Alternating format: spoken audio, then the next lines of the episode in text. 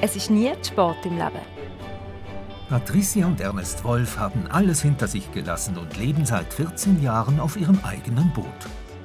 Nochmal eine neue Aufgabe gefunden haben Werner und Cornelia Hessig.